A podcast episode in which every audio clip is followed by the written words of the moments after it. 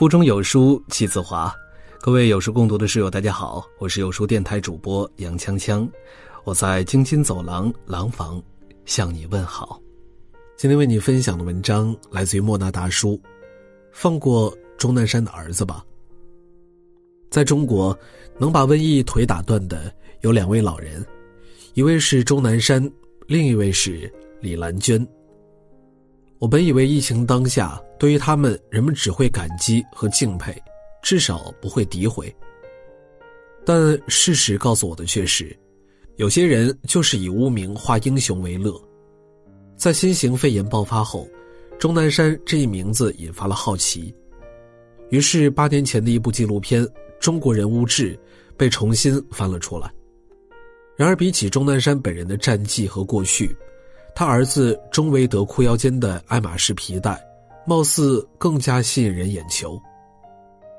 爱马仕皮带好扎眼呀，儿子有点不朴素啊，估计真的是领导。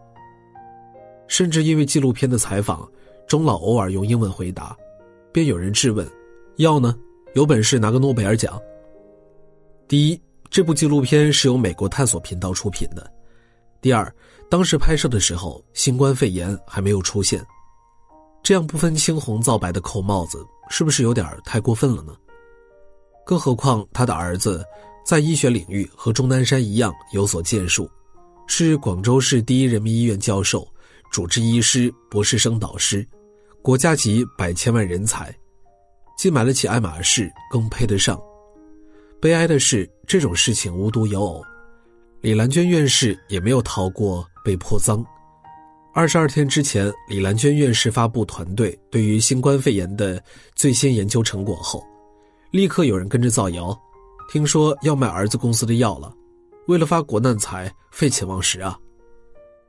七十多岁的老太太，在本可以颐养天年的年岁，却要继续披甲上阵，遍地哀鸿满城血，无非一念救苍生。然而，在这一切的辛苦和拼命之后，却还要被网友污蔑。他只是为了发国难财，科研人员涉及商业就不纯粹了，他太功利了。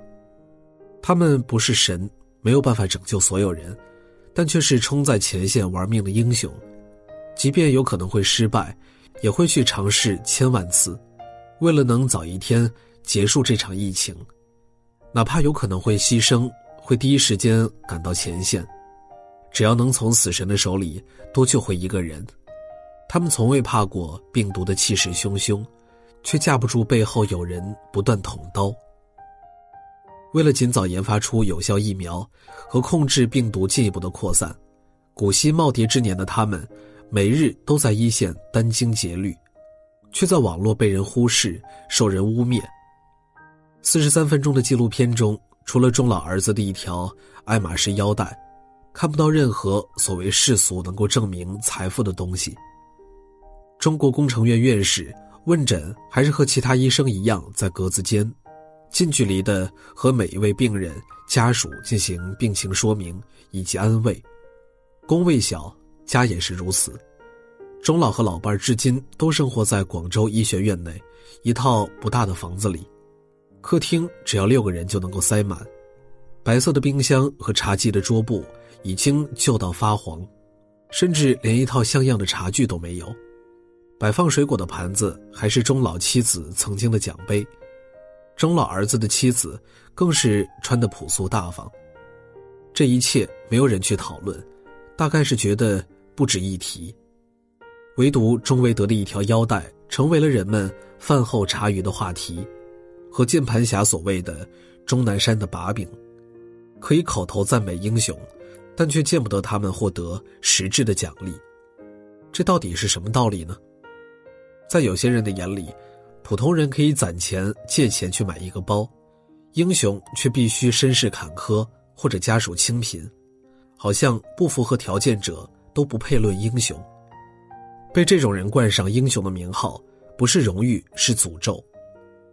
李兰娟院士是国内唯一的传染病学院士，十几年来，他与非典交手，战胜甲流，击败重型肝炎。曾带队只用了五天，便确认了新型 H7N9 禽流感病原，并研制了禽流感疫苗的种子株，这些战绩鲜少有人主动了解。他再次挂帅出征换来的，却是网友的咄咄逼人。开公司是错，就连接受采访也变成了错。当英雄被夸赞时，便会有无数道德绑架者涌现，从不关注真实信息，便以为自己就是真相。二月五日，微信官方就已经对李兰娟院士重磅推荐新药。为其儿子名下公司出品进行辟谣，一周后仍有人将官方辟谣称为洗地。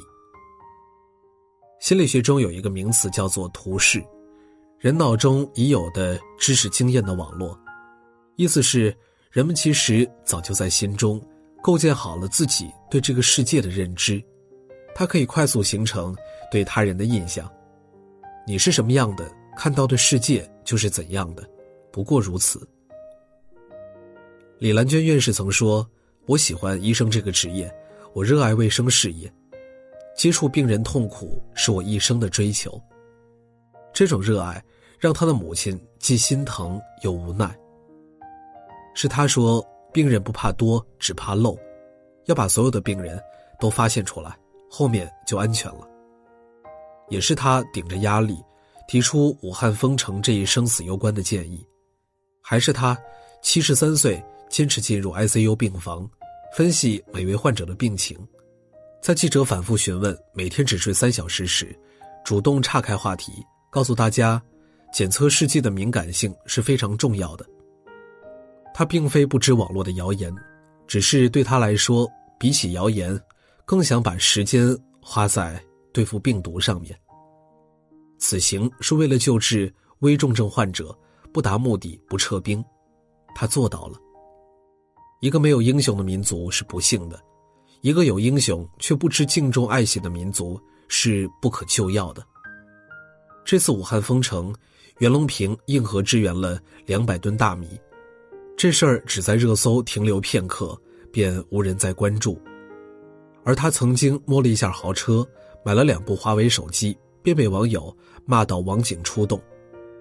那些骂他的人说他腐败的人，吃着大米看图说话。他们不知道袁隆平在被国家奖励了一栋豪宅后，没有自己进去享福，而是生生把它变成了科研中心。出生在书香门第的他，偏偏不爱待在空调房，而是日日往田地里跑，因为他说：“我毕生的追求是让所有人远离饥饿，而电脑里种不出水稻。”袁隆平、钟南山、李兰娟。他们呕心沥血了一生，只为国家奉献，凭什么要受这般委屈呢？《哈利波特》当中，校长邓布利多说：“即便是最不幸的时刻，也有欢乐存在，只要有人还惦记着带来光明。”钟南山、李兰娟为首的医务人员，便是在这场疫情阴影下带来光明的人。用你的再看，替他们说句话。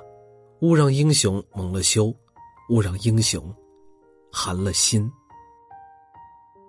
好了，今天的文章就为大家分享完了。在这个碎片化的时代，你有多久没有读完一本书了呢？长按扫描文末二维码，在有书公众号菜单免费领取五十二本好书，每天有主播读给你听。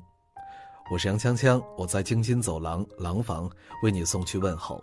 喜欢这篇文章，走之前记得在文章末尾给我们的文章点一个再看。我们明天的同一时间不见不散。